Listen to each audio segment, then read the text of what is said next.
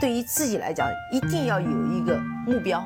一个企业，它真的要对什么人负责任？嗯，要对社会负责任，嗯，对员工负责任，对股民负责任。这个三个责任，一个国家的发展，实体经济是永远是是顶梁柱。各位好啊，给你一个真实生动的格力电器，我们给的比你要的多。今天是二零二零年的九月十四号，又是一个崭新的周一。在这个周末呢，好几位朋友不约而同啊，给我转来了一篇吴伯凡每周商业评论啊讲的一篇专门是格力的一段音频。那我呢也是仔仔细细听了好几遍，我觉得讲的还是非常好的。包括我也是梁冬和吴伯凡《东吴相对论》和《东吴相同学会》啊长期的听众，包括梁冬独特的笑声啊和老吴呢。相对比较独到的见解，曾经陪伴了很多我在上班下班路上独处的时光。那我想，既然是分享可听啊，那就没有版权方面的顾虑了。那我也是把这个节目的音频呢，给大家来做一个分享，也各位呢也听一下，在当下这种对格力来说比较拉扯的日子中啊，我们再回来看一看格力从建立伊始啊到现在他走过的这些岁月，看一看。呃，是否像吴伯凡所说，他的幸运的道路呢，已经接近终点了？还是像他所举的那个例子一样，伟大的企业永远都有一半的工作是公众所看不到的？那我们看到了，它的冰山在海面上浮的面积越大，那它在海面以下，它的积淀和沉淀也就相应的越大。你相不相信这样的企业依然能够做到大象起舞，厚积而薄发呢？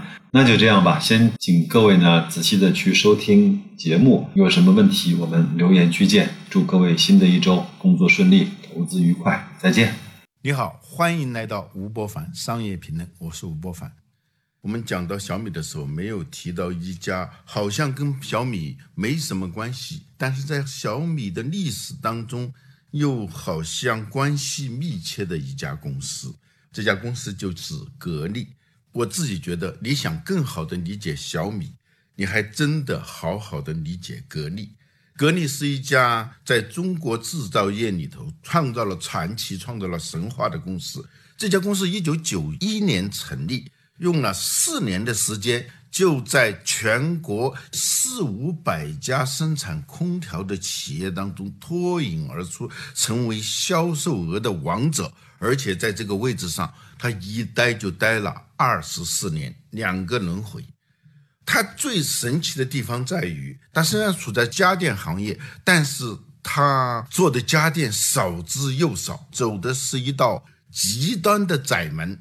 家电分为白色家电和黑色家电，像海尔这样的家电企业，它既做白色家电，又做黑色家电。有一些企业呢，只做白色家电，比如说美的，美的几乎要做所有的白色家电，比如说冰箱、空调、洗衣机，还有各种各样的小家电。而格力呢，长时间的只做空调一个产品。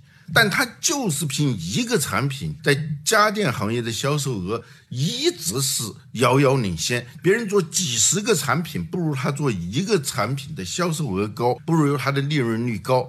你不能不说它是一个传奇。到今天为止，格力已经走过了二十九个年头，明年它就是一个而立之年的企业了。有点遗憾的是，我们似乎已经看到了这个传奇正在趋于结束。为了便于你理解格力的历史，不妨用六个阶段，而且是易经乾卦的六个阶段来描述它走过的这二十九年的历史。第一个阶段，一九九一到一九九四，它混迹在众多的空调企业里头，不显山不漏水，扎扎实实的做事。这个阶段可以说它是潜龙勿用的阶段。到了一九九五年，它脱颖而出，它就成为空调业的销售额的王者。这个阶段呢，格力在中国空调行业的地位已经彰显了，所以我们把这个阶段呢叫见龙在田。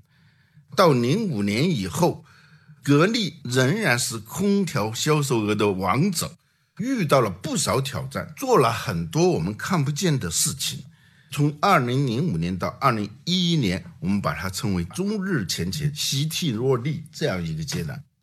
这个阶段呢，通常媒体把它叫做朱董时代啊，就是朱江洪和董明珠共同掌管格力。董明珠虽然不是一把手，但在格力的经营、成长、发展过程当中，已经承担着举足轻重的角色。到二零一二年的时候，董明珠完全接管了格力，既是集团的董事长，又是格力电器的董事长，同时兼总裁。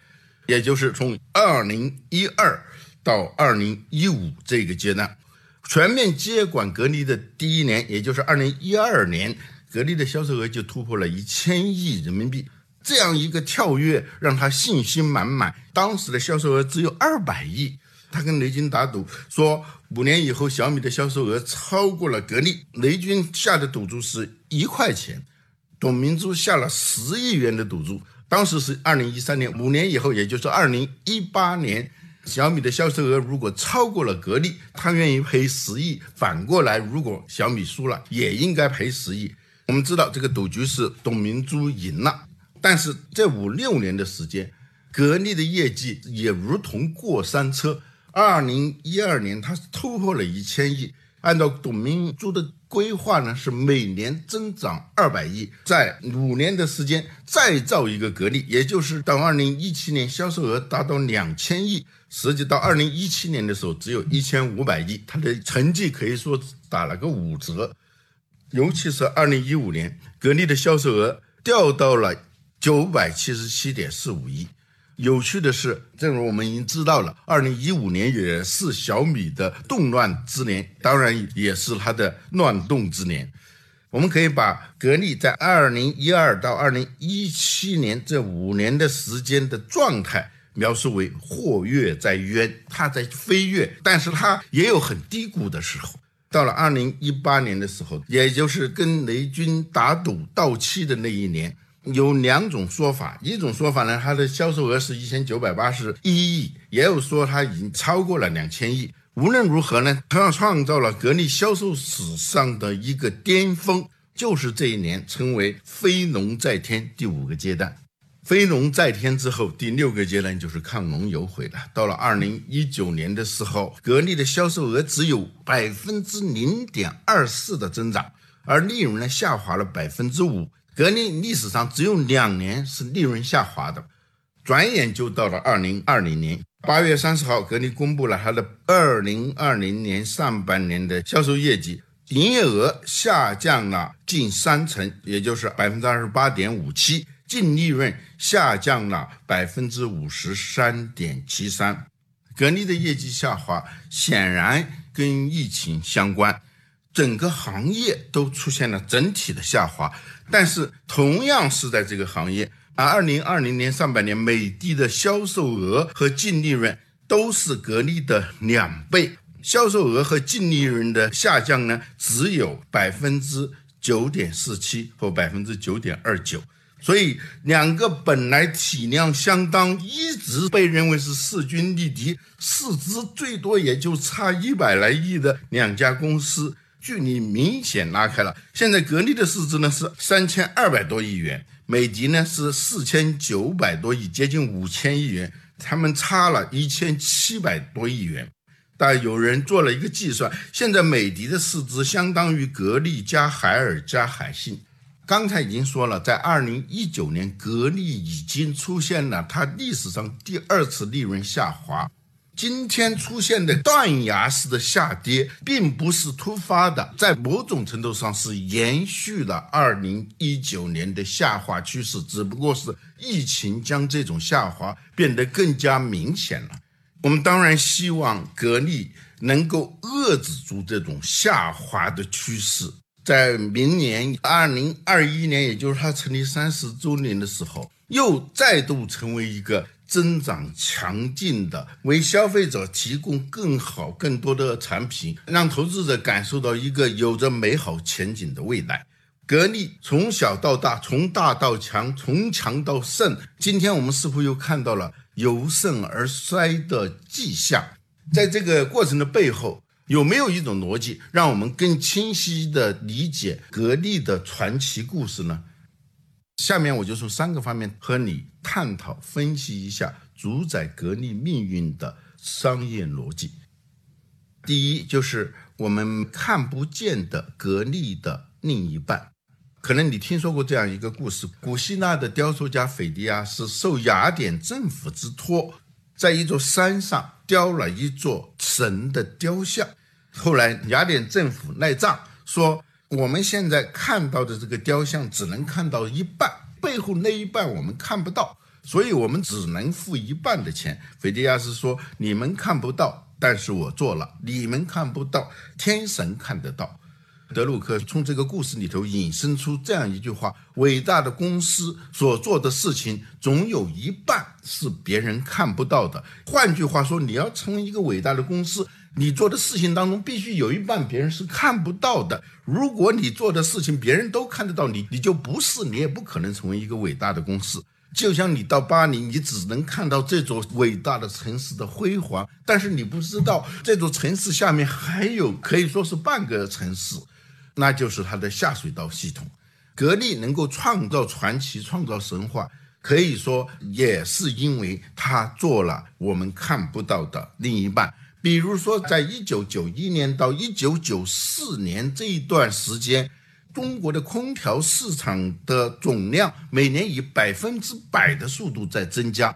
整个市场是处于供不应求的状态，所有的空调企业在这种极其幸运的状态当中，差不多都在做一件特别简单的事情，那就是用最快、最简单，而且大家几乎都是一样的方式把空调做出来卖出去，就能够赚到钱。但是到了一九九四年的时候，突然出现了某种程度的饱和，中国空调市场的增长一下子从百分之百下降到百分之三十的时候，消费者开始有选择权了。消费者不仅要买到空调，而且要买到好的空调的时候，格力脱颖而出。因为什么？原因是当所有的空调企业用最简单、最直接、最同质化的方式在做空调的时候。格力强调产品品质和用户口碑，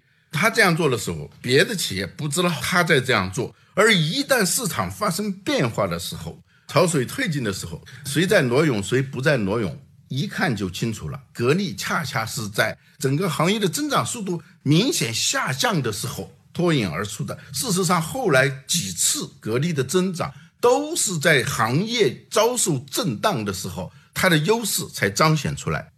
换句话说，你从正面看，格力和所有的企业做的没什么不一样。但是你如果转到它的背后去看，它在做同行们没有做、不屑于做、不知道怎么去做的那些事情。当然，看不见的另一半，它是阶段性的。我们可以把做另一半别人看不到的事情，可以分为三个阶段。第一阶段，我做了，你不知道我做了。第二阶段是你知道我做了，但是你不能做。第三阶段我做了，你也能做了。这是一个动态的过程。你想持续的领先，你就必须要永远做别人看不见的那一半的事情。从这一点上，我们也可以看到格力露出败相的原因。格力是一个在空调行业里头掌握核心科技的企业。空调技术的历史已经有一百多年了，基本上是透明的，你很难定义这个东西是核心还是非核心。比如说，最核心的技术就是空气压缩机，在很长一段时间，格力的成功就在于它通过收购拥有了空调压缩机的技术以及充足的产品，而其他的企业常常是在这个技术核心部件上常常是靠天吃饭的。还有格力拥有空调的芯片，芯片听起来是一个高科技，其实它是分成很多等级的。五纳米的芯片也是芯片，家电里头，洗衣机、空调、冰箱里头也有芯片，但是那种芯片呢，在技术上是没有多大门槛的。但不管怎样，格力是能够拥有空调芯片的核心技术的，还有它的除霜技术。这些呢，也可以说是他做的，他做了别人没有做的另一半。但是这又是一个动态的过程。我做了，你不知道我做了，到后来是你知道我做了，你不能做，后来又是我做了，你也能做了。所以，如何保证这个竞争力的可持续，其实就是你背后做的那一半事，是不是永远有背后做的那一半？你做的事情是不是永远保持你有一半别人看不见、别人不能做的事情？关于格力，我们要说的第二点呢是两条平行的路。首先，格力走了一条幸运之路。这种幸运，他最初没有意识到，他选择的是窄门，走的是窄路。他越是沿着这条道路走的时候，他才意识到这是一条幸运之路。空调市场是一个有着巨大弹性的刚需市场。这话听起来有点矛盾啊，又是刚需，怎么会有弹性呢？我们以前讲过，技术的供给。和管理的优化，使得产品的价格越来越低的时候，很多的奢侈品就会变成必需品，少数人能够满足的需求就会变成很多人都希望得到满足的刚需。空调就是一个典型，完全没有空调，甚至没有电扇的时候。只有极少数的人在炎热的时候有权利充分的享受到空气的舒适度，那就是你可以到避暑胜地去避暑。有了空调技术，人们可以在规定的地点、规定的时间里头享受获得规定的温度，但是这些人是很少的，因为空调无论是购置成本还有它的使用成本都是很高的。随着空调这个产品的价格不断下降，是同时电价也在下降，使得拥有空调的总成本持续下降的时候，空调就越来越成为一个刚需的产品。而这个从奢侈品持续的变成必需品的过程，就是空调市场不断成长的过程。有些产品在推向市场后不久，马上就饱和了。而空调的使用是与整个社会的经济状况的发展密切相关的。空调的使用是衡量你的生活品质的一个重要的指标。随着越来越多的人生活品质的提高，空调市场就会持续的扩大。格力进入到这样一个市场的时候，他没有想到的是，他进入到了一个似乎看不到增长极限、看不到行业天花板的一个行业。我们可以回想一下，从上个世纪九十年代初期，在市场上叱咤风云的产品和企业有多少已经销声匿迹了。而空调一直到今天还是一个很多人都在关心的产品，空调市场仍然是一个持续增长的市场。还有一点就是说，从没有空调到拥有空调，再到更大程度上使用空调，这又是具有巨大弹性的。过去一个家庭可能只买一台空调，后来有可能买两台、三台甚至四台空调。过去呢，空调只能制冷，后来空调也可以取暖。过去的空调只用三个月，现在的空调它可能可以用六个月。这种弹性是很多其他的家电所不具备的。还有，空调又是一个场景多样化的产品。我们说，生活当中有三个空间：有家、有办公室，还有第三场所，就是各种商场、餐饮、娱乐场所。除这三个场所之外，还有一个就是车上，三个固定场景加上车，所有这些场景里头都要用到空调，而这个过程也是逐步发展的。这也意味着，空调虽然是一个在一百年前就出现的产品，但它今天它又是一个生命周期很长的产品，它是一个市场的份额在持续增长的老产品。我们这就理解了，生产最传统产品的董明珠可以跟一个成立才几年的生产手机的小米的老板同台打赌。空调市场的增长还有一个巨大的外力的助推，那就是房地产。长达二十年的时间里，中国人都觉得房地产是一直在涨，也所有的地方一直在盖房子。只要社会的房子持续的增加，空调的市场也会持续的增加。由此呢，我们看到啊，就是这个格力啊，它是一个很幸运的公司。相比于海尔、美的那些公司，格力它遵循的是一种刺猬型的经营思路，图你千计百辆，而刺猬我就会一样就可以。这也就理解了为什么格力它凭空调这样一个产品能够称雄二十多年，因为他有意无意的把自己置身在一个市场的蛋糕在持续增加的行业。如此说来，格力踏上了一条幸运之路。有一个数字很说明问题：二零零五年到二零一二年的七年时间里，格力的营业收入的复合增长率呢是百分之二十八，利润复合增长率呢是百分之四十三。八年的收入扩大了七倍，而利润增长了十八倍。当你看到这些数字的时候，不大相信这是一个传统制造业企业。正是因为有这样高的复合增长率，才使得它敢与生产手机的小米打赌。最后，董明珠赢了。但是如果他有足够的清醒的话，这是一种无谓的胜利。为什么呢？因为打赌的时候，小米的营收只有二百亿，小米在这五年的时间里头增长了接近八倍，从二百亿增长到一千七百四十五亿。而格力在这五年的时间里头，从一千四百亿增加到了一千九百八十一亿，这种胜利意义其实并不太大，而且包含着危机。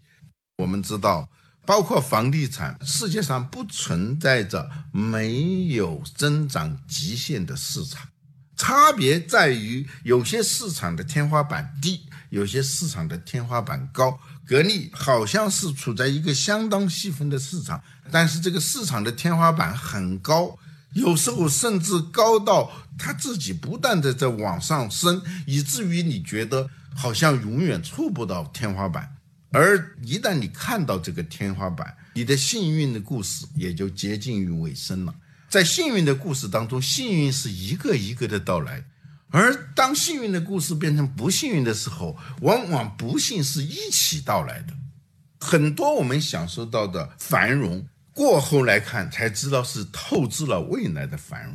空调这个行业已经触及了几乎所有它可以延展的市场空间了，再加上房地产的发展突然减速，再加上突然出现的黑天鹅，比如说疫情。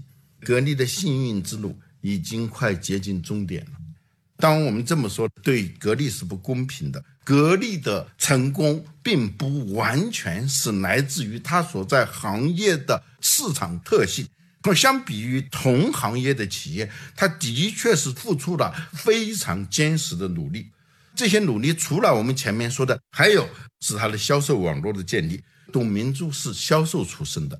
他太了解销售网络的重要性了，他太懂得如何通过一个钢铁般的销售网络的建立来赢得市场。从一开始的时候，他用的是大经销商制度，也就是说，只要我给你足够的返利，你就会有动力去销售我的产品。但是在一九九六年以后，他发现了问题：一个省有几个经销商，他们为了追求销售额会轻视别的经销商的地盘，会搞乱价格。后来他就做了一个调整，成立了区域销售公司。比如说，一个省里头有四个大经销商，他把这四个大经销商组织起来，再加上格力自己成立一个区域销售公司。参与其中的经销商的收入是按整个区域销售公司的获利来进行分成的，所以这就导致他在一个区域销售公司里头，虽然有多个经销商，但他们彼此之间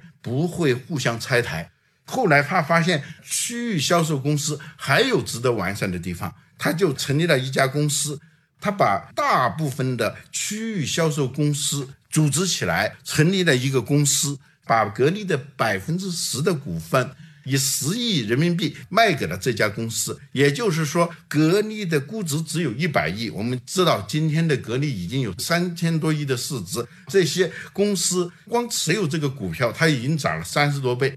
所有这些销售公司组成的一个大的公司，拥有格力的百分之十的股份，这就把他们的利益跟格力的整体经营状况联系在一起了。格力赚钱，他们才能赚钱。各个厂家面对价格战时候，出现了各种把持不住，而格力呢，稳如泰山，团结就是力量。相比于同行企业，董明珠就打造了一个钢铁般的销售体系。这是格力能够在市场上稳居王者地位二十四年的一个很重要的原因。与此同时呢，它就建立了一种淡季返利的制度。我们知道，空调的销售旺季其实只有三个月，六七八到九月份的时候就已经进入淡季了。如果这样的话，生产厂商一年当中有九个月的时间是闲置的。所以，他通过这种淡季返利制度，也就是说，从九月份到第二年的三月份，这是非常便宜的。这样呢，那些经销商就能够在淡季里头以很便宜的价格囤积了好多货，这样他们在旺季的时候就不至于因为缺货而错失销售良机。这应该说是一种非常聪明的供应链管理的举措。但问题也就来了。这些利益相关方都勾连在一起，有点像赤壁之战中的连环计，把各个小船都连在一起的时候，各个船上的人都如履平地。当时徐庶给曹操出这个计的时候，庞统看出来了里头包含的危险。好是好，但是一旦是出问题，就一损即损，一荣俱荣。美国诗人弗洛斯特有一首诗叫《未走的路》。他讲的是一种很普遍的感受：林中有两条路，我选择了这条路，就意味着我不能选择那条路。我在这条路上走得越深越久，就意味着我与那条未选择的路离得越远。同时，也就意味着，如果发现我的选择错了，那那条未选择的路才能够达到我的目的地的时候，那我已经没有机会了。由于格力有完备的销售体系，你退出的成本就像你有钱人搬家和穷人搬家，它的差别就是退出的成本是不一样的。就是有些企业就可能会在新的销售路径上抢占先机，有很多企业都没有建立这样一种淡季返利制度，它就必须要对于上游要有一种敏感的反应能力。同时，在它的生产体系内，对上游，比如原材料的价格、零部件的价格，必须把它的生产线逐渐的培养成为柔性的、敏捷的生产线。但问题是，在淡季生产空调的时候，有可能这个时候的原材料价格是很高的，采购的成本也会很高。真正到了接近旺季和在旺季的时候，原材料的价格突然降下来，但如果有的厂商能够快速的反应，那他可能以相当低的价格销售产品也不亏本，甚至还赚钱。已经有相当多库存的经销商就会苦不堪言，很可能他们的采购价高出了别的品牌的零售价。换句话说，格力的这种供应链体系。建立了坚固的防线，它有显而易见的稳定性，而它的代价就是它未选择的路径就是有意无意当中舍弃了供应链的敏捷度。与此同时，它的线下越强大，它转向线上的动机就会越弱。用我们今天的来话说，格力的线下的强大。它的传统的销售管理系统在客观上妨碍了它向数字化的转型。关于格力的优势是如何变成劣势，强势变成弱势，有一个例子就能说明问题。在二零一八年上半年，铜铝价格的上涨，美的呢就不断的减产，结果呢比格力额外少生产了二百四十八万部高成本的空调。而二零一八年下半年铜铝价格大幅下滑的时候，美的开足马力，疯狂加班，一口气比格力额外多生产了四百五十七万部低成本的空调，这一下子就是七百多万部的低成本的空调推向市场的时候，对格力是一个巨大的冲击。同样型号、同样功能、同样性能的产品，它甚至可以。在销售价格上低出七百元到一千元，我们说，我们观察一个公司的时候，一定要用并行思维，也就是悖论思维来看它。对格力来说，单一产品打天下，取得了一个又一个的胜利，但是它的背面是产品的单一化，有可能导致企业成长的巨大的风险。也就是说，你的能力越强大，就越容易成为一个难以迁移的能力。所以，当董明珠意识到格力仅靠空调一个产品是面临巨大风险的时候，他立即转入到多元化的思维。不仅要做冰箱，还要做手机，还要造汽车。但是，正如我们已经看到的，所有这些产品业务都只能称为招架式业务、招架式产品，至多是还手型产品，而根本做不到出手，不是出手型的产品。所以，最后格力的产品线的数量是原来的十倍的时候，而新的产品在格力的收入份额里头。可以忽略不计。相比之下，美的的这种多元化产品路线，导致它在研发设计里头形成了某种中台，无意当中形成了某种大中台、小前台的思维。比如说，它的设计能力可以表现在空调上，也可以表现在洗衣机上，也可以表现在电饭煲上。这种能力是可以迁移的。一直沉浸在单一产品的格力。很少有可以迁移的能力，前台、中台、后台是一样大的，甚至是三合一的。当他意识到产品单一可能导致风险的时候，他来转向产品多元化的时候，顺上的机会已经不大了。